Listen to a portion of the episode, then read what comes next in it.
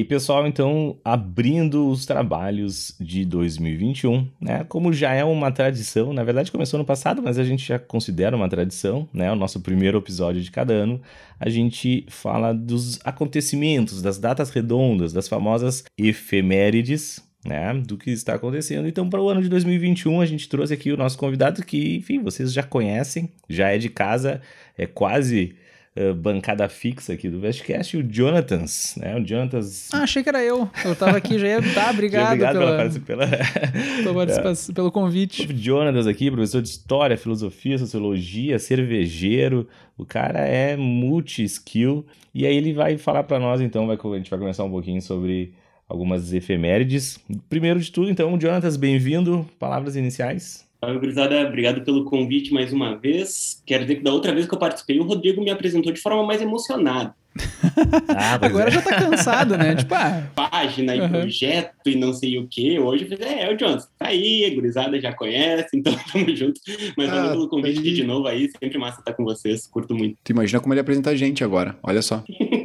ah, não, mas é, é aquela coisa, né? Relacionamento, o cara vai criando intimidade, né? Intimidade é uma merda, né, cara? Então quando o cara fica, né, aí já, já. Tem o Vini aí, se apresenta aí, Vini. Oi, eu sou o Vinícius, professor de Química. E tem o Ben, te apresenta aí, Ben. Olá, meu nome é Felipe Ben, eu sou professor de Física e não tem mais frase, né? O pessoal tava esperando, aí a gente cortou essa coisa da frase, que a gente foi meia hora escolhendo a frase, todo episódio. Então, depois de cinco anos, a gente resolveu. É cinco? Quatro? Nem sei mais. A gente resolveu. Muito bom, né? Não saber a data num episódio sobre datas comemorativas. Sobre datas comemorativas.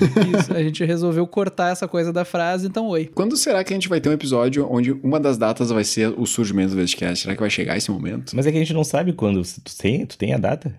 É, o primeiro ah, episódio é... foi pra 17. URGS de 2017. Ah, então tá, a gente janeiro. gravou no fim de 16. Fazia sol. É, eu lembro. Mas se tu tá aqui só pra ouvir a frase de início, então pode ir desligando. É, já pode. É. Quem vem só pra anotar aquelas frases pra usar na redação, depois, ah, vai que foi uma frase de efeito e tal. Então era isso, gente. A gente perdeu o único atrativo que a gente tinha, que era o começo bom, que a gente começava lá no alto e depois caía, né? Agora mas vamos chegar então, Jonatas, o que que tu preparou para nós aí pra gente começar? Mas tu já explicou sobre o que que é o episódio, Rodrigo? Ou eu que esqueci? Datas comemorativas, né? Bah, eu não prestei atenção. Eu nisso. queria bater um salve de palmas aqui pro nosso ouvinte, que a gente convidou um ouvinte, pessoal. Se vocês querem entrar nessa promoção, é um ouvinte que tu pode vir aqui, tá? Participar do Vestcast, não precisa prestar atenção, tá? Queria bater um salve de palmas para ele aqui, o, o primeiro que participou aqui, o Felipe Bem. eu esqueci se ele tinha falado já ou não. Não, eu quero destacar vocês que são alunos, ex-alunos do bem, aqueles momentos em que vocês não prestaram atenção na aula dele, ele fica brabo. Ele fala mal de vocês pra gente.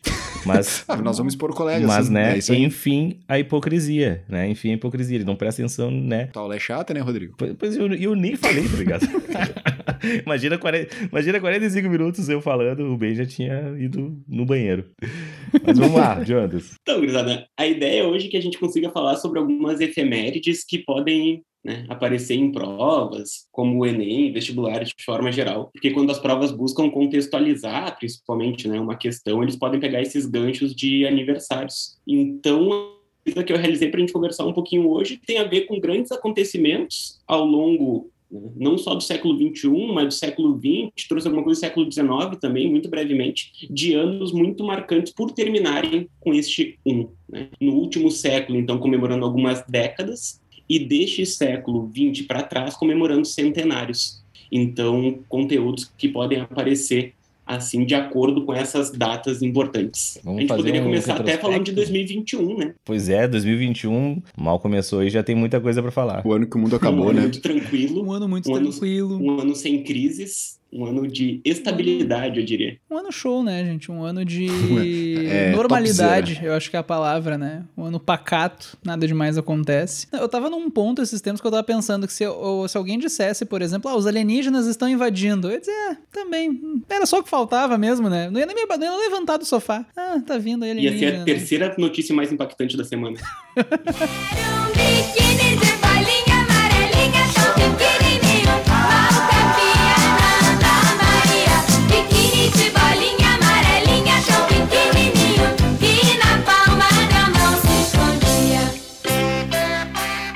falando já, né, de coisas que estão completando 10 anos de aniversário, ali em 2011, a gente teve alguns acontecimentos que foram bem marcantes para a geopolítica, de forma geral. Assim. A gente teve em 2011 a eclosão do maior processo revolucionário do século XXI até agora, que é a Primavera Árabe, um processo que a gente não pode colocar data de finalização, porque ela tem alguns conflitos ainda em andamento, como algumas guerras civis, como o caso da Síria, por exemplo. Então, um processo que inicia entre dezembro de 2010, mas se consolida em 2011 e que perdura até hoje. Mas 2011 também é o ano da morte do Osama Bin Laden. Me parece. Ah, pode crer não sei o que vocês acham. Como a morte do Osama Bin Laden faz 10 anos, e isso é resultado do 11 de setembro de 2001, que faz 20 anos, então a gente poderia deixar isso para daqui um pouquinho.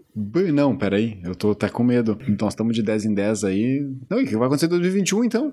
Exatamente. Porque se 2001 dá merda, 2011 dá merda, 2021 tá logo aí, né? Cara, mas, mas a gente poderia pensar assim, ó, em 2001 deu merda, em 2011 mataram o responsável, em 2021 tá dando merda. Quem sabe em 2031 mas tomara que matem antes. Bah, vamos ficar na expectativa, né? Agora tu me deixou com uma esperança Puta aí. Puta merda, é nós. Agora nós vamos. 2031 é o ano. É nós que voa. Sabia que tem aquela teoria que era pro mundo acabar em 2021 e os maias digitaram errado, né? Quando eles falaram que era pra acabar em 2012, eles inverteram ali sem querer. Daí estamos na expectativa, é, né? Sabe como é que é, né? A educação no México nunca foi muito boa. Deus, cara não... No Brasil que é foda. No Brasil que é bom, né? Inclusive, para situar o pessoal sobre o ano de 2011, a música mais ouvida, mais tocada no Brasil era Pra Você, de Paula Fernandes. Eu quero ser ao teu lado, encontro inesperado, arrepio de um beijo bom. Seguida de Amar Não É Pecado, Luan Santana. Eu tô apaixonado, eu tô tudo e não tô nem ligando pro que vão dizer. Amar não é pecado. Talking to the Moon, Bruno Mars. Into the moon. Trying to get to you. E Ai Se Eu Te Pego, Michel Teló. Olha só. Agora sim. Wow, this way you're gonna kill me. Oh, if I catch you, oh my god, if I catch you, delicious. Sabe como que é triste quando mais assim, não, 2011 eu tava na faculdade. Só tô surpreso, né? foi, foi aí que começou, né? Foi aí Eu vi começou. uma thread que tudo começou a dar errado quando o Diego Souza perdeu aquele gol contra o Cássio na Libertadores. Tudo começou a dar errado a partir dali. Essa referência eu não. O Ben não pegou a referência. Não peguei. É. Mas em compensação, falando em música, um parênteses, gente, tem uma playlist muito boa no Spotify que é músicas para ouvir enquanto você está preso no canal de Suez. Fica aí a dica, gente. Baita playlist. Deve ser Só muito uma boa. pequena aí. Tá. Então, assim, a gente tem que ir para 2001 para entender o que aconteceu em 2011, certo? Isso. 2001. Eu acho que tem algo que ninguém consegue esquecer. Na verdade, esse é o meu problema, que as pessoas não estavam nascidas ainda quando aconteceu. Né? Isso é muito é. ruim. Quando eu dou aula sobre esse episódio, eu fico muito triste. Tá? Porque a galera não era nascida. Eu fico muito triste. Não é pelo atentado terrorista que comoveu a nação, é porque, poxa, eu tô velho. Já superei né? essa parte. Esse é o, a tristeza, né? É, esse tu teve 20 anos para superar, né? O pessoal não, né? Esse é o problema, né? Pelo amor de Deus. Exatamente. Acho que deu para superar. Mas fala aí, John. 2001. O aviãozinho chegou. E aí? 2001, depois puxamos 2011 para ver as consequências disso, né? Em 2001 Show, a gente teve esse que é considerado pelo menos por algumas narrativas, o maior atentado terrorista de todos os tempos. Há controvérsias quanto a isso, né? Diz meu tio no zap que isso foi tudo planejado pelo governo, hein? Não, certamente foi o Bush. Eu já ouvi essa Foi o Bush. O... Foi a China, foi a China. Mas esse 11 de setembro, né, nos Estados Unidos, que Pô, independentes foram maior ou não, né? Eu acho que atentados terroristas, esse episódio, eles não são comparativos eles devem ser interpretados de forma independente. Mas a gente tem um momento, então, em que a Al-Qaeda organizou o sequestro de quatro aviões nos Estados Unidos e esses aviões eles foram então orientados a alguns né, para que eles caíssem em pontos estratégicos e muito simbólicos. Dos quatro aviões, dois atingiram as torres do World Trade Center, que era o maior centro financeiro dos Estados Unidos, então é um ataque óbvio a um símbolo do capitalismo. Mas outro avião né, foi até o Pentágono, que é o símbolo da inteligência norte-americana, o que tem muito a ver com a questão da atuação norte-americana no Oriente Médio, né, que normalmente as estratégias são traçadas dentro do Pentágono. E um outro avião foi derrubado antes de chegar até o seu objetivo, que muito provavelmente era a Casa Branca. Mas nesse outro avião, a gente consegue uns áudios que mostram que os próprios passageiros tentaram recuperar o controle do voo e ele acabou então caindo antes de chegar no seu provável alvo. Né? Então nós tivemos dos quatro aviões, uhum. três atingiram seus alvos, as torres gêmeas, né, por dois aviões, e um que foi para o Pentágono. Esse episódio, ele não pode ser entendido né, isoladamente. Ele precisa ser colocado em perspectiva todas as atitudes e, pelo amor de Deus, isso aqui não é uma justificativa para tentar falar. Passando, tá passando pano, hein? Tá passando tem, pano é, gente. É, uhum. vai, vai, ter alguém na internet que vai Passou achar. Pano nas torres esse barbudinho aí gosta uhum. do, do Osama Bin Laden, não é isso? Eu sou bem Laden, né? Então... Tu vê que o silêncio foi, foi, foi, foi, constrangedor, né? Foi constrangedor, eu, eu, gostei, né? eu, eu, eu, gostei, eu gostei que o Rodrigo ele tentou, ele meteu sem nenhuma animação, ele meteu assim, não, foi boa, foi boa, vamos lá, continua aí, meu. Boa, boa, segue aí, continua aí. Isso é quando o lateral cruza errado que tu aplaude, assim, não, vamos lá, time, isso aí. Vai pra frente, quando o aluno larga aquela coisa na aula que não tem nada a ver com o que tu tava falando, né? Ô, Sora, isso tem a ver com aquilo, né? Tu, é, é isso aí, é, e segue, né? Uhum. Dependendo da, do raciocínio que tu fez. Dependendo do raciocínio, se for errado, né?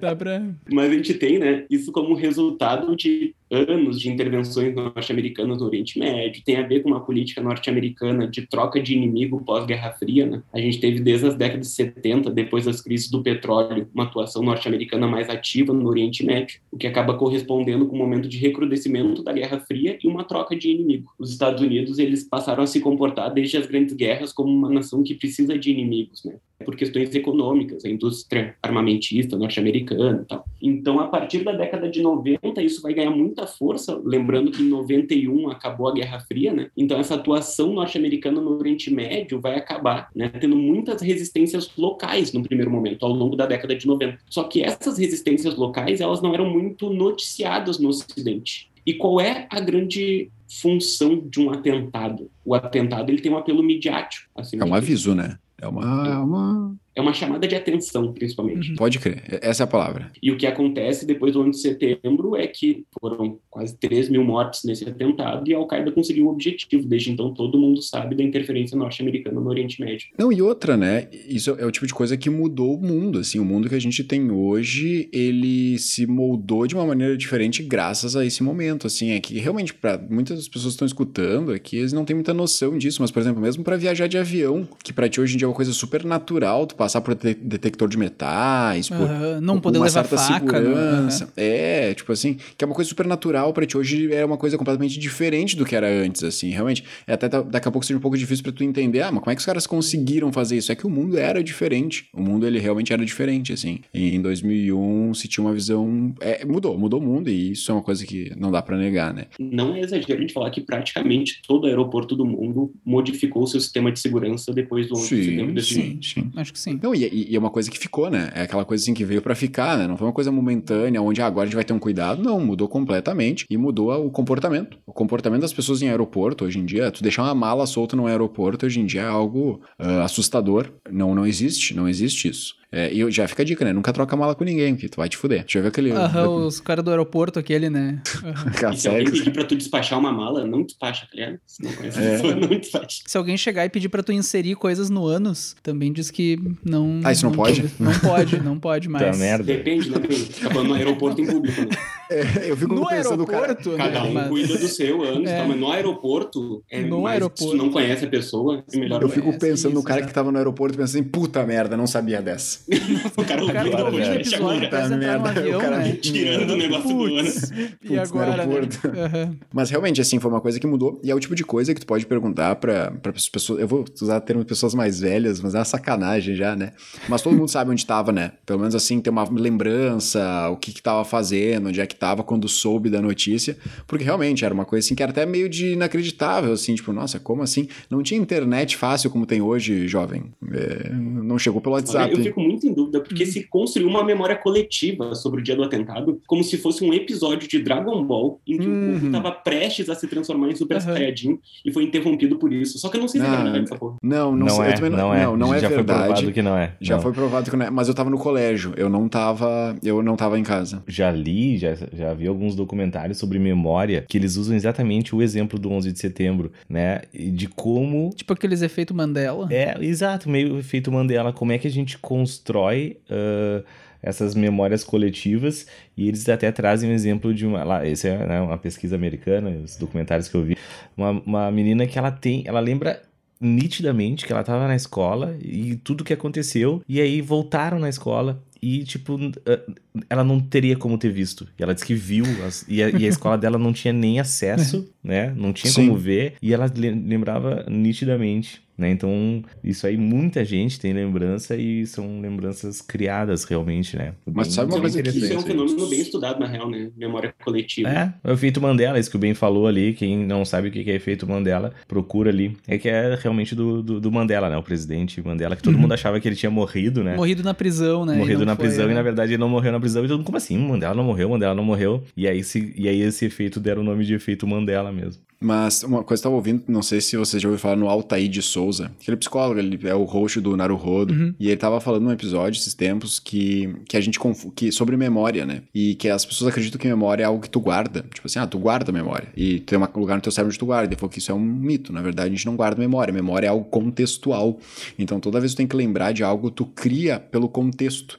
Então é o contexto que te ferra. Isso é uma coisa que eu falo para os alunos. Uh, quando, no, há 80 anos atrás, quando a gente ia para locais, né, que tinham quadros, assim, que a gente podia dar aula presencial, né, faz uns uhum. anos já. Quando ficava no mesmo ambiente que as outras pessoas cuspindo na cara delas, né. Eu não uhum. esquecia aonde eu tinha parado. Eu sabia exatamente em qual ponto do conteúdo eu tinha parado em cada turma. E aí eu comecei a perceber que agora, com a pandemia, com a galera com as câmeras fechadas, eu confundo eu não sei mais aonde é que eu parei em cada turma. E aí, ouvindo o Altair falando assim, é exatamente a questão contextual, porque quando eu tô no local, eu tinha o aluno sentado aqui, a aluna sentada uhum. ali, o quadro desse jeito, a iluminação desse jeito, e agora eu confundo tudo. Então, memória é uma coisa contextual. Então, quando tu, a pessoa acredita fielmente que ela viu aquilo, na verdade, ela criou um contexto que remete ela aquilo, mas Sim. é muito louco, assim, tipo, e pra mim mudou completamente a visão, assim, o caralho, nunca tinha parado de pensar nisso. A memória tu não lembra, tu reconstrói, né? Tu pega informações que o cérebro armazenou e tu reconstrói a imagem, né? Por isso que ela é terrível como prova de qualquer coisa, né? A ideia da lembrança como algo passivo é errado, né? A lembrança é algo ativo. Né? Uhum. Inclusive, se tem alguém que tem interesse sobre esse assunto ouvindo o podcast, recomendo o livro do Paul Riquet, que chama História, Memória e Esquecimento. Nessa coisa da sala de aula, eu lembrava pelo lugar do quadro que eu tinha escrito tal coisa. Ah, eu escrevi aqui em cima. Eu não lembrava, uhum. tipo, aonde. De verde. Então, é, tu vê pelo contexto, né? Realmente isso. Não, na verdade, eu só queria dizer para vocês abrirem as câmeras durante as aulas aí, pessoal. É bem melhor dar aula com câmera aberta. Era só, só essa informação que eu queria trazer pra vocês.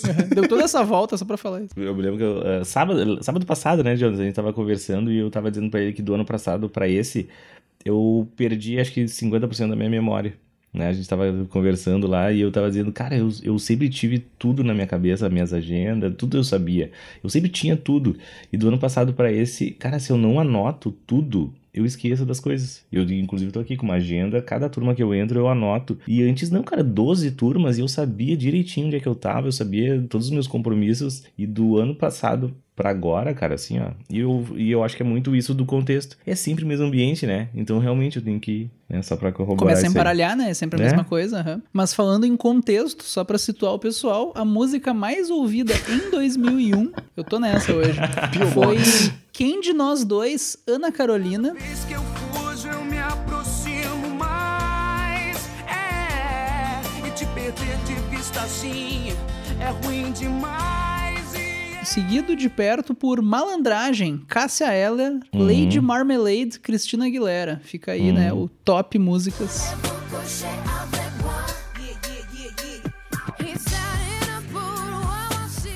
Tá, interessante. Pô, tu vê que a galera não tava nem um pouco decidida, né? Elas foram de uma Ana Carolina. Não, Ana Carolina, uma Castela, depois foi um Cristina Aguilera, nada a ver. É, Mas é, é, que tinha Mix TV na época, né? Daí a Mix TV alçava a Cristina Aguilera lá pra cima. Ouso arriscar, não pesquisei, que em 2001 Cabeção estava na Malhação, né? Mas daí também, quem pegar a referência daí, daí pegou. é uma pesquisa, né? A, a gente aqui falando de atentado às Torres Gêmeas e tu escondendo um assunto importante. Escondendo, né? Uhum. E o que acontece, né? Então, depois desse atentado, os Estados Unidos souberam né, utilizar bem esse acontecimento por, né, com objetivos geopolíticos, né? Óbvio que não tinha a pretensão que isso acontecesse, mas depois do ocorrido, a utilização foi muito bem feita. A gente tem o início do que a gente chama de guerra ao terror, em que os Estados Unidos conseguem a justificativa, então, né, de mais invasões do Oriente Médio, supostamente para perseguir esses grupos terroristas. O que é curioso, porque a Al-Qaeda assumiu né, a responsabilidade, uhum. né, em nome de Osama Bin Laden.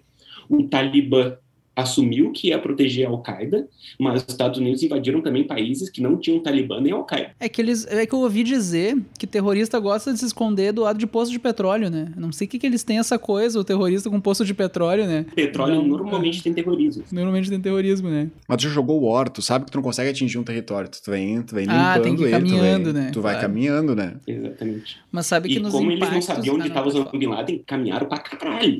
sim, sim, ficaram procurando, né? Ficou procurando, né? A pé, né? Que é o melhor jeito de procurar, né? O que é muito engraçado? Não é uma história engraçada esse do atentado. Mas eles procurando Osama Bin Laden numas toques, numas cavernas, e o cara tava numa mansão. Toque, ah, pior, né, meu? Eu lembro de. Maravilhoso. Ah, Os caras uma mansão caverna, que dava pra ver, tipo, da lua, tá ligado? Sim, sim, sim. Tá, só faltava uma placa em neon, assim, eu estou aqui, né? ah, tá louco, pior, eu lembro disso. Meu, foi uma iniciativa muito cara, tá ligado? Os Estados Unidos investiram muita grana pra conseguir essa morte do Osama Bin Laden, e é por isso que eu tô puxando a efeméride também.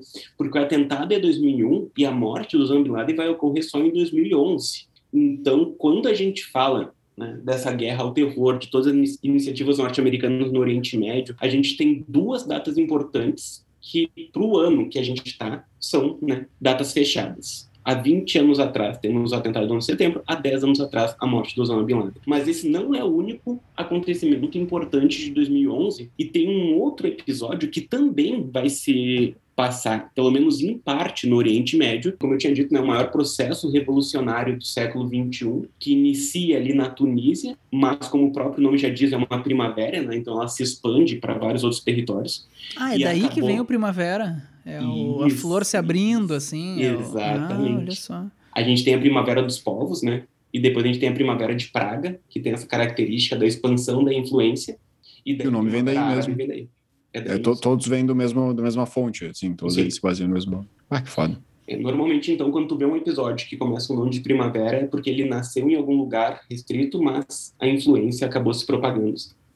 E esse episódio Primavera Árabe né, começou na Tunísia, mas pegou todo o norte da África, boa parte do Oriente Médio. Tem a queda de vários ditadores nesse processo revolucionário. É uma revolução, ou as revoluções que buscam o estabelecimento de regimes mais democráticos em regiões que tinham um autoritarismo muito forte. Né? E, e como eu tinha dito, é um episódio que está vivo, né? E que pé tá hoje, assim, rapidamente, assim? Como é que, qual é a condição, assim? Tem como traçar um, um resumo da situação atual. Deu certo? não acabou. Tu, tu comentou que não acabou. É, não, terminou, assim. Como é que. O que, que tá agora, assim? Ele tá parado, enfim, ou os caras continuam Tem ativos? dois eixos importantes que justificam dizer que o negócio está em pé ainda, tá ocorrendo. O primeiro é a crise dos refugiados. Uhum. Claro, muito importante, então, voga As regiões fura, de maior incidência de combate são as regiões em que mais pessoas estão tentando fugir e conseguir outros territórios, principalmente na Europa. Então, a crise dos refugiados atual está muito vinculada a essa Primavera Árabe. E tem a guerra civil na Síria, né? Sim, eu lembro de imagens bem chocantes, assim, tipo, na Síria, assim, destruída, né, destruída, assim, é, imagens que são recentes, né, e teve vários casos de refugiados, realmente, é um cenário que vai longe ainda, né. Vai muito Isso, longe. teve utilização de armas químicas e tem todo um jogo geopolítico. Pior, os caras voltaram com isso, que são né? favoráveis ao Bashar al-Assad, como a Rússia, e outros que são contrários, como os Estados Unidos, mas têm receio da intervenção, porque isso pressupõe né, um contra-ataque russo e tal. Então fica todo aquele dilema sobre como agir numa realidade que, na verdade, é de massacre de uma população civil e tal, né? realidade que acontece até hoje. Sim. Essa guerra civil ainda está em pé. É, teve todo um, teve um outro salto ali, questão no, do uso novamente de armas químicas, né, que era algo que tinha ficado, tinha ficado muito tempo em, em, digamos assim, em hold, né, tinha ficado ali de canto, assim, ninguém mais usava, porque realmente é uma coisa horrível, assim como armas biológicas, né, tu, tu vê ali que, isso é, uma, isso é uma coisa que a galera assim, não, não, vamos, vamos devagar, né, vamos devagar, tocar bomba Alguém na cabeça teve do pessoal ideia. É não, okay. mas peraí, tem isso aqui na gaveta aqui, galera. Tá guardadinho aqui, ó. Esse pote é, aqui. De... É, é, tipo assim, tocar bomba no, na cabeça do pessoal é ok, né? Agora, tu jogar alguma outra coisa que não exploda, que seja uma arma química, a galera fica meio assim, né? Tem umas cenas muito pesadas, né? De não, crianças é foram vítimas desse armamento. O... É que não tem como rastrear muitas vezes, né? Esse é, tipo de coisa que é, que só chega, né? De repente tá ali. Não, mas é uma situação uma coisa que... ficou muito famosa aqui no Brasil, que chamou atenção na mídia, foi a morte daquela criança que ia, saiu com a família da Síria, fugindo da guerra civil, tentando alcançar alguma região da Europa, e o barco uhum. naufragou, né? Que era uma criança ah, de quatro anos. Fizeram uma ah, foto e tudo. Bah, foi bem dramático bem, isso. A guarda costeira encontrou o corpo da criança e tal. Acho que foi na Turquia que o corpo foi encontrado até. E Sim, ficou bem marcante aqui no Brasil isso mesmo. Marcante, né? Uma pena que, para nossa mídia, parece um caso de exceção, né? Coisa que acontece, na real, a nível. Sim, coisa sim, é, sim, é. sim, Esse é o que ficou famoso, mas é, é dia a dia, famoso. né? Infelizmente, né? Coisa Exatamente. corriqueira. Sabe que uma outra consequência do 11 de setembro, agora lembrei, que repercute até hoje, é que no filme do Homem-Aranha, aquele que ia sair em 2001, tinha uma cena dele fazendo uma teia entre as torres gêmeas e ele é as, eles às pressas tiveram que editar o filme para tirar a cena das torres gêmeas, porque tinha saído no cinema as torres gêmeas e daí uma semana antes, sei lá, não, não deu muito certo, assim. O Clube da Luta, a hum. cena final tem os prédios implodindo e começou uma polêmica. Nossa senhora, parecia que tinha informações privilegiadas. É, não, não, mas o Clube da Luta é de quando? Quando que é o Clube da Luta? De antes? Ah, sim, daí justamente é como se eles tivessem previsto, é que nem o Simpsons anunciou não ah, sei o que. Uhum. Ele é de 99, o Clube da Luta. É, mas sabe que é, é muito bom isso, porque agora tu vendo um filme, tu sabe dizer mais ou menos o ano que foi filmado, tu sabe se foi antes ou depois, né? Tem essa, esse estima de citar as torres ali ao fundo Tem ou não, isso. né? Mas acho que a gente segue então na nossa viagem pela história, no volta. sistema 2011, Não segue, é, volta. então 2001, 2011, eu acho que agora a gente volta. Acredito que 91 tem coisas importantes que acontecem, né? 91 tem, cara. Pô, 91 aqui a gente, boa parte da gente já não acompanhou também, né? Não é só os nossos alunos que não acompanharam boa parte. Eu acompanhei. Ah, tu não lembra disso. Quantos anos tinha em 91? tava trabalhando no Zap. 91? 91 é. tinha 9 anos. Já, já sabia. Não, é, tava já, trabalhando. Ah, já sabia. Já tava no terceiro emprego. Já, já tava no terceiro emprego. Terceiro emprego, aham. O, mas a gente tem um episódio é, que marca o final da Guerra Fria, tá O episódio que marca o final da Guerra Fria em 91, daí pra gurizada que vai fazer vestibular, provas de história, gostam muito dessa temática da Guerra Fria, né? 91 é uma data muito importante porque foi o dia, foi o ano em que a União Soviética se fragmentou. A União Soviética tinha se constituído, como o próprio nome diz, como uma união de repúblicas socialistas que tinham como estado central a Rússia. E isso no início da União Soviética, essas nações elas né, entravam nesse grupo por vontade. Mas depois, com a virada autoritarista da União Soviética, a partir da ascensão do stalinismo, uhum. vários desses países acabaram fazendo movimentos para tentar sua independência e foram reprimidos muito fortemente pela ditadura de Stalin. Então. Na e porrada 91, mesmo, não era tipo reprimenda econômica, porrada. era reprimenda descer o cacete na população. Exército Vermelho, o Exército Vermelho da União Soviética entrando em Praga para conter as manifestações que pediam a independência da República Tcheca, umas paradas assim. Então, isso, né, depois de um tempo foi se esgotando tanto que a gente vai ter um cara que vai chegar no poder da União Soviética, que é Mikhail Gorbachev. Ele vai propor algumas reformas de abertura, já, né, abrir a economia, com uma série de reformas que a gente chama de perestroika, mas também abrir a política, as liberdades individuais com as reformas que são a glasnost. E o resultado disso é que os países que faziam parte dessa União Soviética então puderam né, proclamar suas independências. A União Soviética então deixa de existir e com isso, né, a gente marca o fim da Guerra Fria. Dois anos antes já tinha sido derrubado o Muro de Berlim, mas em 91 é a fragmentação de fato que ah, acaba tá. com esse episódio. Foi quando entrou a Coca-Cola. A Coca-Cola chegou. Eu ia puxar mas um link um muito filme, a ver com isso. O tem o Adeus Lenin, né? Isso! Que é isso. genial, cara. Que é genial o outdoor, né? O outdoor da Coca-Cola, os caras têm que tapar a janela. Muito a fuder. Assim. Mas eu vi, um, eu vi um meme aí, tu me corrija se estiver errado que a ameaça do comunismo é o homem do saco para adultos com baixa cognição. adultos com WhatsApp muito disponível. Mas é, é, é, uma finalização de algo que perdura um pouco ainda, né? Por mais que, assim, entre aspas, se desfaz, a União Soviética ainda dura mais um tempinho ali, né? Que até as coisas Dá para se dizer. Essa era a minha pergunta, assim. Tem reflexo até hoje, com certeza, né? Na questão geopolítica, né, no geral, assim, atritos, Rússia, Estados Unidos e tal, mas eu diria que principalmente uma espécie de guerra ideológica pela memória né, da União Soviética. Assim. O Vladimir Putin, ele deu uma entrevista alguns anos atrás que ele falou uma frase que eu acho muito emblemática. Assim. Ele disse: quem, como é que é? Quem não sente saudade da União Soviética não tem coração. Quem quer que ela retorne não tem cérebro. Caralho. Ah. E assim muito ele consegue boa, simbolizar muito bem a disputa uhum. por memória em torno desse episódio da guerra, é, desse fenômeno que foi a Guerra Fria. Quem domina o passado controla o futuro, né? Perfeito. Olha só, o E ele tá quer se mostrar como alguém que segue, como alguém que segue uma ideologia socialista até certo ponto, uhum. mas mostrando que não é socialista ao mesmo tempo para dialogar com vários setores da Rússia, né? sim, concomitantemente. Assim. E essa frase para mim é muito emblemática desse projeto dele. Mas a gente consegue certamente ver até hoje, né? Quando a gente falou da Síria, que tem a questão da dificuldade de Estados Unidos interferir por conta do receio da Rússia, que vende gás natural para o Bashar al-Assad, né? pô, isso também é uma consequência da Guerra Fria, né? Show de bola. A própria questão do homem para o espaço e tudo mais, né? Que volta para uns anos antes também começou toda essa coisa da Guerra Fria e até hoje muitas tecnologias e tal, né? Foram motivadas por toda é, essa disputa, né? E até fazendo um link com o que o Jonatas falou antes, né, indo para frente, até talvez eu esteja falando mentira, uma grande besteira, tu me corrige, Jonatas, mas uh, os atentados ali, 2001, né, do, do Bin Laden, claro, os atentados em si não, mas o Bin Laden, uh, ou a Al-Qaeda em si, ela teve muito financiamento da, né, da Rússia, do, do ah. PT. Não. Achei que era o PT. ah, eu recebi no zap aqui. Não, é quase desculpa. isso. Mas diz que ele teve, né? Que, que a Al-Qaeda ela começou, ou o Afeganistão em si, né? É, é, tinha muito isso, né? De, de, de, de, ajuda, de financiamento e até de armamento e treinamento militar. Treinamento militar. Da antiga União, União Soviética. Né? E isso não é, é tipo, sim, sim, sim. usar é de conspiração. É assim. Porque durante a Guerra Fria, a União Soviética invadiu o Afeganistão porque tinha zonas de interesse, assim, né? No contexto da Guerra Fria, ninguém queria que a outra potência, né? Contrapotência dominasse regiões próximas a si.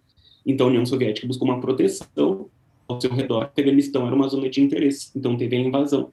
E para resistir a essa invasão, os Estados Unidos, de fato, treinou alguns militares e tal para serem grupos anti-União Soviética dentro do Afeganistão. E dentre esses hum. militares estava o próprio Osama Bin Laden. E ele era ninguém mais, ninguém menos que Albert Einstein, né? e qual era a música do, de 91, as mais tocadas? O DJ Felipe Ben? Traz, traz a informação traz aí a informação aí, DJ Felipe Ben, as mais tocadas de 91. Isso que é importante, tava, né? Tava procurando isso, isso nesse momento. Porra, Ben, achei o, que tu tava A música aí. mais tocada em 1991 foi Everything I Do, Brian Adams. Everything ah, I Do, bah, I Do Muito boa. Linda, linda. Look into my seguido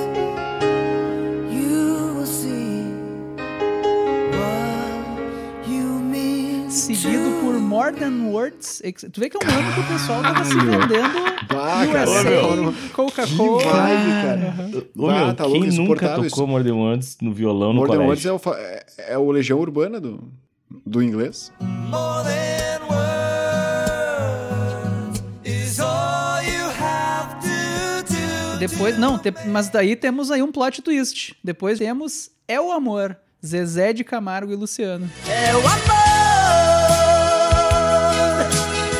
Mexe com minha cabeça e me deixa assim. Três clássicos, três, três músicas românticas. Românticas. Que é quase a tradução né? de Modern Words. É Exatamente. a mesma coisa, né? Exatamente. Não, para. Música linda. Não, muito, né? Bem românticas. Oh, o pessoal Realmente. tava apaixonado em 91, que, né? Pô, o pessoal em 91 né? tava numa vibe, vibe né? Mas e mais para trás, vamos lá, vamos fazer um. O Ben tinha falado um negócio bem interessante, assim, né? Porque a gente estava falando sobre efemérides e tem essa questão da Guerra Fria. E ele falou das disputas, inclusive técnicas que estavam envolvidas na Guerra Fria. A gente podia puxar, inclusive, o ano de 61. Em 61 foi o ano em que o Yuri Gagarin foi o primeiro homem a ir para o espaço. Né? A gente tem toda uma corrida tecnológica entre Estados Unidos e União Soviética para quem mais qualificada e mais rápida. E na disputa para ver quem enviaria o primeiro homem para o espaço, a União Soviética acabou vencendo com Yuri Gagarin. Isso em 61, primeiro homem. Bah. É, é muito louco, né? Você para pensar que 61, cara, tipo, tiraram ele da Terra, meu. 61. É, essa aí realmente, se tem alguém ainda que tava vivo em 61 e tá nos escutando, tá errado, cara, tá errado. Tu, tu não tem que, né? Agora, se tu tava vivo em 61, tu não tem que estar tá escutando a gente aqui, né? Tu tem que estar tá na fila tipo do, assim, da, da, da, vacina. Da né? vacinação, não, exatamente. Por... Se, tu, se, tu, se tu lembra disso aí, tu já tá no já, grupo já foi vacinado, risco, inclusive. Né? Já, já, é. já devia estar Não, cara, agora pra tu ver, eu em 91 eu tava vivo e bem, e já tava entendendo o que tava acontecendo, mas em 61 nem a minha mãe tava viva. Então, cara, 61 é realmente muito tempo. Tinha tempo. gente viajando pro espaço. Já tinha gente viajando pro espaço. E eu não consigo que a minha internet não funciona direito. Tu imagina a loucura que era pra, pra tu acreditar que o cara Porque tinha. O cara não morava em Cachoeirinha, né, Rodrigo? o, o, Yuri Gagarin não é o maluco da vila aqui de trás? Aqui? o que tem barbearia, o seu Yuri. sou o Yuri, uhum. Tá, foi 69, né? Mas o Homem Pousando na Lua teve transmissão pela TV. E a gente aqui, às vezes, querendo ver uns, stream, uns live no Instagram, não, não transmite direito não, aquela merda. Inclusive, o site do INEP... o site não, do INEP, entra três é, pessoas, não, cai o site. Mas, ô, meu, o G1 pra votar no BBB não cai aquela não merda. Cai, né? não cai, não. O Boninho um vai cuidar do Enem ano que vem, não sei se vocês estão sabendo. tá, mas, e, ano que vem tu vai votar pra ver os alunos eliminados. E essa nossa reunião aqui, a gente não teve que trocar de plataforma porque tava tendo problema? É verdade. Então, cara, em 2021 a gente não consegue fazer uma reunião aqui que dá problema. Mas sabe que uma. Falando das tecnologias da Guerra Fria, teorias de conspiração, já que falou Homem na Lua e tal, existe uma consequência muito indireta que é meio que começou com essa coisa. Teve vários pontos na história, né? Mas uma das coisas que mais motivou as teorias de OVNIs foi tecnologias que começaram no começo da Guerra Fria. Tem uma história muito específica do um, teve um projeto dos Estados Unidos de eles colocaram alguns microfones na atmosfera. Ali foi 48, por aí comecinho da Guerra Fria, que eles colocaram uns microfones na atmosfera para ouvir se os russos estavam te fazendo testes nucleares, que uma bomba nuclear é uma coisa que, enfim, faz um baita barulho que se propaga numa certa altitude da atmosfera. Parece então eles começaram a espalhar uns microfones. E era aqueles microfones de estúdio em formato de disco. Daí um dia caiu uma merda de um balão com um microfone desses e uns caras lá nos Estados Unidos viram uns discos caindo. E daí até hoje as pessoas têm uns discos voador que o governo tá escondendo desde 40 e poucos, não sei o que. Começou com um projeto que veio durante a Guerra Fria. Mas essa questão de começar a jogar coisa pro espaço tá começando a se tornar um pepino gigantesco hoje em dia, né? Os caras jogaram tanta coisa, tanta coisa que não se sabe mais o que fazer. Daqui a pouco não vai dar mais para jogar nada, cara. O, tem o pessoal ali, né? O, que a gente descobriu que é um super vilão, que é o Elon Musk, né? Uhum. Na verdade, ele. O pessoal achava que ele era o herói, mas ele é o vilão da história. A questão é que, tipo, esses caras querem fazer um. Ah, redes de satélites e tal, tem tanto lixo já no espaço que não tem mais para onde jogar coisa. E tá sendo um problema sério pra astronomia, né? Essas merdas desses satélites dele é uma coisa brilhante da porra e fica perto da Terra. Isso aí reflete luz e tá estragando um monte de observações de astronomia e tal. A comunidade científica tá puta da cara com esses satélites aí. E pegando o gancho aí com o número redondo, terminando em 1 e ETs. Ah, nada a ver uma coisa com a outra. Mas, enfim, vamos, lá, vamos lá, vamos, vamos lá, tá, vamos, olha, vamos olha, olha só como é que o cara vai pensando. Vamos confia, firme, confia, confia, ETs, vai, né? Eu achei que quando o Ben falou, né, ah, como é essas uh, teorias da conspiração com os ETs, começou na área 51, ó, 51, Aí, efeméride, ó. 1, ó, Nada a ver uma coisa com a outra, mas enfim, né, eu queria Não, falar. 51, pois queria é. participar um eu pouquinho. saber como é que essa mente funciona, essa mente maravilhosa. mas e o que mais que a gente tem? 71 ficou... Ah, não, a gente tá falando de 61, né? A gente foi pra 61. É que, é que teve o gancho do, do, da questão do homem. Da, da homem, tá, bem, o cara foi dar um rolê fora. DJ Felipe bem. O que que tava rolando em 19... Nem tinha música, né? Não, não, não. não por, por, favor, editor, editor, por favor, recorta esse pedaço que ele vai ser a vinheta. O DJ Felipe Bem. Em 1961 tava quem? Uh, Vamos ver se tu acerta. Chiquinha que que tu, Gonzaga. O que, que tu chuta? 61? 61. Nacional ou internacional? Uh, uh... Ah, eu abri os mais tocados do Brasil, mas tem os internacionais Calbi aqui Peixoto. também. Não, em primeiro lugar estava... Miles Davis. Ah, aí, ó. Elvis Presley. Palhaçada de Doris Monteiro, nem sei o que que é. Cara de palhaço, pinta de palhaço, roupa de palhaço. Foi esse o meu amargo fim.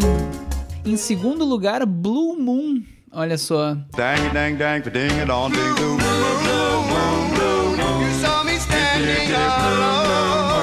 Seguido de perto por biquíni de bolinha amarelinha. Pá, Olha só. Silicampelo, ó.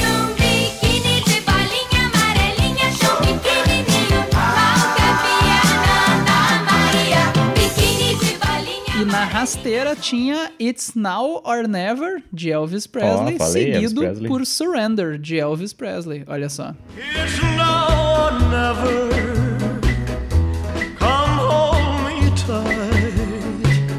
Olha é só. Ah, então Elvis Presley. Só musicão. Parece que era bom esse cara, né? Cara, era bom. E o que mais que a gente tem? Cara, só pra finalizar 61 ali, já que a gente tava em Guerra Fria, só pra gurizado lembrar que é o ano do início da construção do Muro de Berlim, né? Conteúdo aí importante quando eles vão fazer vestibular e Enem. Sobre nazismo, aproveitando a dica aqui, a obra em História em Quadrinhos, Maus, fica a dica aí, li recentemente, um baita livro, uma história, não dá para dizer que é autobiográfica, porque ele conta a história do pai dele, o autor, mas sobre como era a vida do, do pai, da família do pai, enfim, né, a família dele, nos campos de concentração e tal, fica a dica. Bah, eu tenho um livro muito massa para indicar, nessa mesma pegada aí, só que eu não lembro o nome do livro. Eu lembro do caralho, meu. Chega É um livro muito bom. do livro que pergunta pela cor da capa. Cara, é do, Não, e é do Rodrigo Victor- não era nem pra perguntar a cor da capa, né? Ele vai Ele não vai saber dizer. Cara, É tudo marrom. é tudo. Cara, é do Viktor Frankl. Ele, ele, ele realmente esteve em Auschwitz. Viktor Frankl é um cara, é o cara que criou a linha da psicologia da logo, logoterapia.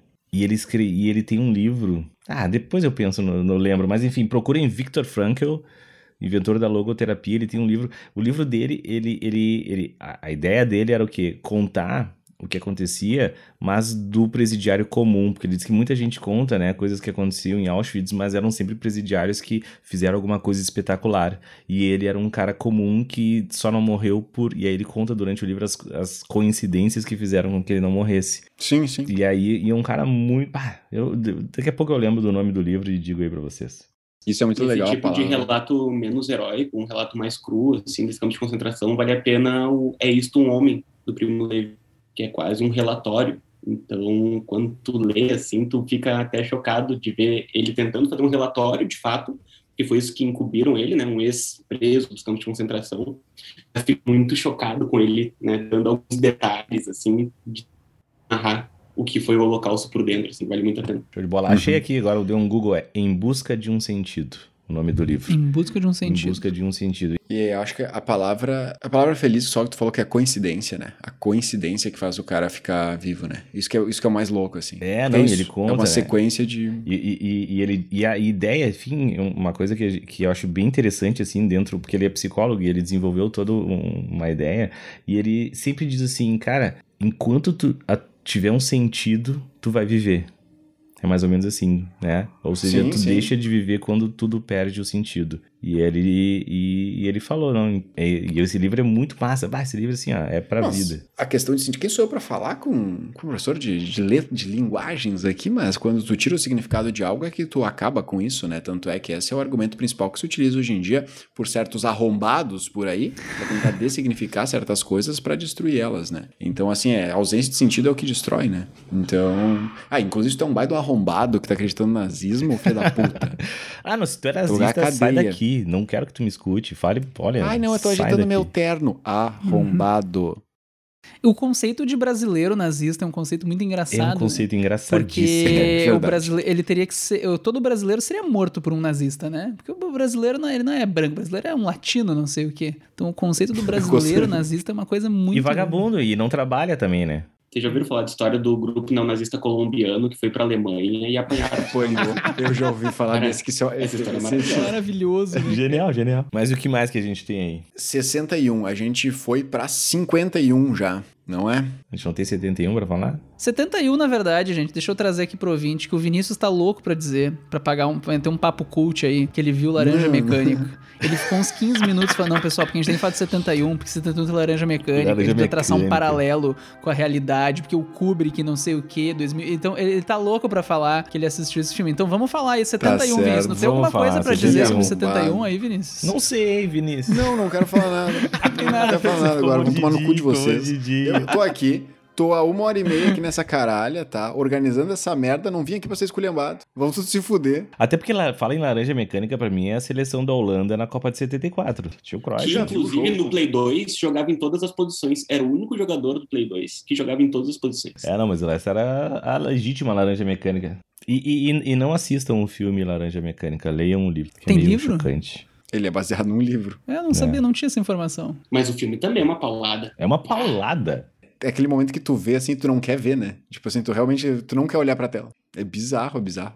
Ah, tá E é muito louco, né? Porque é um filme que fala sobre teoria de reversão de violência. E a gente teve Sim. recentemente no Brasil as propostas para retornar a reversão de orientação sexual, né? Que parte de premissas muito semelhantes. Né? Sim, E mas foi os caras faziam lobotomia até de ontem. Psiquiatria. Exatamente. Muito louco. E é surreal, né? A gente falando tem na Amazon. Tem uma edição comemorativa dos 50 anos da Laranja Mecânica aqui. Uhum. Então quem quiser comprar, tem uns livros de edição comemorativa aqui. Leia o livro. Não, mas ele não tem nada, né, Jonas, ah, em 71 ali pra, pra desenvolver, né? A minha proposta, na verdade, tem algumas coisas que é legal só lembrar a gurizada. Tá. Ah, lembra que 51 é outra coisa, mas eu queria muito chegar em 21 para ter o privilégio de ouvir o Ben falando sobre Pois é. o Nobel de Física do Einstein. Tá ligado? Quando tu tá fazendo aquele revisão que te deram 32 minutos de um pré-prova para tu dar todo o conteúdo, daí é mais ou menos assim, ó. Ô, gurizada, anota, em 51, projeto da Petrobras. 41, É, mas é isso aí. Então vamos lá, Invasão. gente. Puxa o bloquinho aí, vai vir agora os melhores momentos. Manchete, só manchete agora. 51, primeira eleição democrática do Vargas, tá? vira presidente eleito e inicia o projeto da Petrobras. Antes ele tinha sido por golpe. 41, invasão nazista à União Soviética, numa operação chamada Operação Barbarossa, traindo então um acordo de não agressão entre Stalin e o Hitler, que era Olha o só. acordo que a gente chama de Molotov-Ribbentrop. Em 31, fiquem ligados em questões envolvendo patrimônio material brasileiro, é a inauguração do Cristo Redentor. A gente está no primeiro ano da era Vargas. Apesar do projeto ser anterior, a inauguração é em 31. Mas Comentário 21 gratuito, eu acho feio. Acho feio, Cristina. Não gosto. É, podia ter trabalhado um pouquinho melhor. Podia ter, né? trabalhado Podia um ter. pouquinho Imagina melhor. quando ficar pronto, né, meu? Quando Muito ficar pouco. pronto, tá show, né? Quando terminar de pintar, né? Quando pintar, né? Quando pintar, Uhum. ser top. e aquele braço aberto lá, bah, ninguém fica assim, tá ligado? O que que é aquilo? Homem vitruviano, já fizeram isso? Da Vinci já mandou É, não. essa, tá ligado? Da 20 é, me é, é, muito é. tempo atrás. Ah, tem É vamos. copy. Mas em 21, centenário, né? daí o negócio muda de figura. Nascimento de Paulo Freire, nós como educadores deste Bah. Brasil, precisamos É falar. por, é- E- é por isso que a educação do Brasil tá desse jeito, cara. Por causa do Paulo Freire. Por isso que ninguém Paulo aprende Freire nada. Não corrompeu tudo, corrompeu tudo, cara. Corrompeu tudo. Não, olha. Em vez de ensinar marcenaria, queria ensinar o pessoal a ler. Absurdo, Bater né, cara? Martelo. Mas eu vou ter que. Não, mas peraí, eu vou ter que concordar. Que hoje em dia eu chego à conclusão, olhando o Twitter, que tem gente que era melhor não saber ler mesmo. Ler- Tem gente que sabendo ler e escrever. É o era perigo, né? melhor, né? Não tá contribuindo. Realmente. Realmente, Paulo Freire aí teve nessa. o- Teve sua parcela de culpa. Os educadores, aqui licenciados, né? Querem fazer uma palavrinha sobre Paulo Freire, alguma coisinha. Aproveitar o momento homenagem. Eu só queria dizer que eu acho muito engraçado que o Paulo Freire fez uma proposta que se chama as 40 horas de Angico, em que ele alfabetizou os trabalhadores da construção civil em 40 horas numa cidade interiorana. E quando eu entro na internet, eu vejo gente que não conseguiu ser alfabetizada em 23 anos de existência. E eu fico, porra? Bah, vocês nem tentaram, né? Nem tentaram. ah, o que eu posso dizer do Paulo Freire é o seguinte, cara. Lê. Na verdade, é o que eu posso dizer da vida, né? Tu lê, se tu quer criticar, tu lê, né? Porque 90 e- Cara, eu vou dizer quase 100% das pessoas que alguma vez criticaram o Paulo Freire não leram Paulo Freire. Então, não sabem do que estão falando. E aí, O cientista É. brasileiro mais citado no exterior. é, então a gente, né? Então, assim, ah, antes de falar besteira, lê. Procura, Patrono da educação entende? brasileira. E aí depois tu vê se tu realmente continua achando ah, que é tão ruim assim. Tá? Ou, ou aí- se tu não quer ler, se tu é um preguiçoso, pergunta pra quem lê, pra quem já leu, né? Pergunta pra mim, pergunta pro Jonas, pergunta pra, pra galera que já leu, né? E a gente vai te dizer aí com. E não precisa Indica, ler indica, a obra indica- inteira, não. é, exatamente, indica, umas, vai indica umas obras ali. Indica quais obras pedagogia da autonomia. Vai no pedagogia da autonomia. Pedagogia da autonomia. Isso, boa. Depois, se tu sair com uma opinião negativa sobre Paulo Freire, quer dizer que tu é mau caráter. Então, mas, cara, ou tu não entendeu, É. ou É, tu pode não ter entendido. Pode ter uma burro. opinião diferente, né? Mas isso é vai dizer caráter. mais sobre ti do que sobre o Paulo Freire, né? É, não é porque tem uma opinião Uhum. diferente que ela não tá errada, né?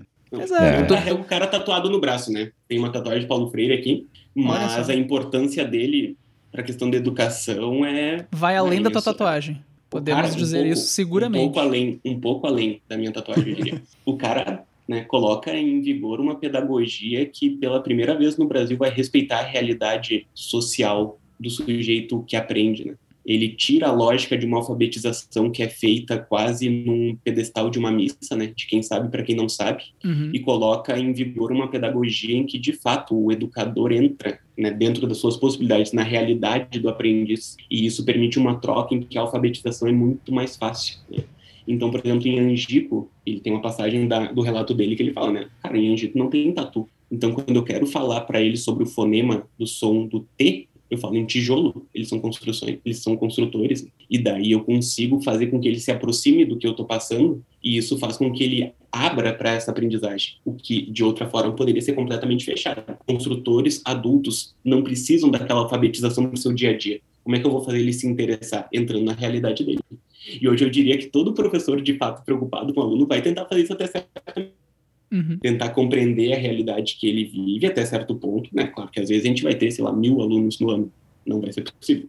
Mas dentro do possível, entender as peculiaridades por exemplo, não repetir a aula exatamente igual em duas turmas. Ninguém aqui repete a mesma aula em duas turmas. Porque a gente percebe que as turmas têm realidades distintas e a gente vai adotar abordagens distintas. Isso tem muito a ver com essa pedagogia né, adaptada ao social do estudante. Assim. E o Paulo Freire foi um marco indelével. Tanto é que é o cientista brasileiro mais lido no exterior até hoje. Por isso que eu assisto o BBB só por isso, né? Só pra entrar na realidade do aluno, né? Mas, até como o Jonatas falou, né? Nesses aniversários de 100 anos, nós temos aí também o famoso prêmio Nobel do Einstein, né? Ele ganhou o prêmio Nobel de 1921, fazendo aí 100 anos, né? É engraçado até, tem uma história engraçada que, o, na verdade, o prêmio Nobel do Einstein de 1921 foi entregue para ele em 1922. O que acontece é que, às vezes, quando o comitê julga, tem um comitê, que é o comitê que cuida do Nobel, que eles recebem as indicações e se eles julgam que naquele ano não teve nenhuma indicação significativa, eles adiam o prêmio para o ano seguinte. Então, em 1922, eles deram para o Einstein o prêmio Nobel de 21, que eles tinham segurado em 20. Ah, em 21 não vamos dar para ninguém. Daí, em 22, eles decidiram dar para o Einstein. Uh, e o engraçado, uh, na verdade, o prêmio Nobel do Einstein de 21, que foi entregue em 22, era sobre um trabalho do Einstein de 1905. Uh, ah, o Einstein então no começo do século XX. Nesse episódio, então. Então não, não entra nesse não, episódio. Mas o aniversário. Quanto tempo eles demoraram para entender? Deixar, deixar. Mas, cara, é mais ou menos isso, na real. Porque o Einstein, em 1905, ele teve três trabalhos, o chamado de ano maravilhoso de Einstein, que é o efeito fotoelétrico, a teoria da relatividade e o movimento browniano, assim. Ele, basicamente, cada um dos trabalhos revolucionou uma área diferente da ciência. Hoje em dia, o Einstein, muita gente associa ele com teoria da relatividade. Ninguém sabe direito o que é isso, mas todo mundo associa, né? Einstein com relatividade. Mas o principal motivo dele ganhar o Nobel em 21, na verdade, foi o efeito fotoelétrico na verdade, o Einstein ele não descobriu o fenômeno, ele já era conhecido, mas o Einstein foi a primeira pessoa a dar uma explicação satisfatória daquele fenômeno. Uh, então, na época, a relatividade, digamos assim, era meio polêmica e o efeito fotoelétrico, que demorou também para ser aceito quase 20 anos, né, para levarem a sério o trabalho dele, uh, foi o principal motivo dele ganhar o prêmio Nobel. O efeito fotoelétrico, para dar um resumão, porque poderia cair numa prova de física, por exemplo, é quando luz atinge um metal, daí não, fotoelétrico, né, foto de luz, elétrico de eletricidade, a luz atinge um metal e arranca elétrons desse metal. Daí explicar a energia desses elétrons que são arrancados, para fazer isso, o Einstein teve que dizer que a luz não era sempre uma onda, a luz é granulosa. Do ponto de vista do Einstein, a luz é tipo neblina, assim. Tu olha de longe parece uma coisa só, mas tu olha de perto é um monte de grãozinho. Do ponto de vista do Einstein, a luz é granulosa. Isso na época foi uma ideia revolucionária, porque o pessoal olhou, ah, deu certo as contas. Mas que merda é essa, Einstein? Todo mundo sabe que a luz é uma onda. Esses teus grãozinhos aí é coincidência. Demorou um bom tempo para ser levado a sério. E hoje em dia isso é a base de muita coisa, tá? A, a luz bater num metal e arrancar elétrons é o que está por trás da maior parte dos sensores de luz. Como é que a câmera do celular sabe se entra mais ou menos luz para fazer uma foto bonitinha com o iPhone? Tem a ver com isso. Não é exatamente a mesma coisa, mas é pela quantidade de luz que acerta um material que tem ali dentro, e daí como essa luz mexe nos elétrons ali dentro e que o iPhone sabe, ah, tá entrando mais luz, tá entrando menos luz. O Xerox funciona assim também. Aquela luz que passa por um papel, ela arranca uns elétrons no metal lá embaixo e daí, na parte que tem tinta do papel, a luz não passa. É assim que o Xerox sabe onde tem letra, onde não tem, para saber o que copiar. É por luz batendo no metal e arrancando elétrons. Então é uma coisa revolucionária, não só pelas aplicações tecnológicas, na verdade, se de menos, mas mais porque mudou completamente a nossa compreensão de como a luz se comporta. Então o cara sabia do que ele estava falando, assim. Esse não... tava ligado mesmo, né? Tava ligado umas paradas. Tava, tava antenado. É, e o que as pessoas não sabem é que, na verdade, nesse num dos trabalhos dele, que é o trabalho do movimento browniano, que o movimento browniano é um movimento caótico das moléculas, tipo o andar de um bêbado, digamos assim, que tu nunca sabe para onde é que ele vai, ou quando o professor diz assim, por hoje era isso, os alunos saem correndo, sabe? Tipo aquele movimento caótico de aluno batendo, final. Uhum. É. Uh, e nesse trabalho, para que o movimento browniano, né, que é, ele estudava difusão de substâncias, que é esse movimento né, de, de gases, enfim, para que isso funcionasse, a natureza atômica da matéria tinha que existir. Ou seja, até 1905, quando ele faz um desses trabalhos, átomos eram só uma hipótese na ciência. Tinham pessoas que não acreditavam em átomos.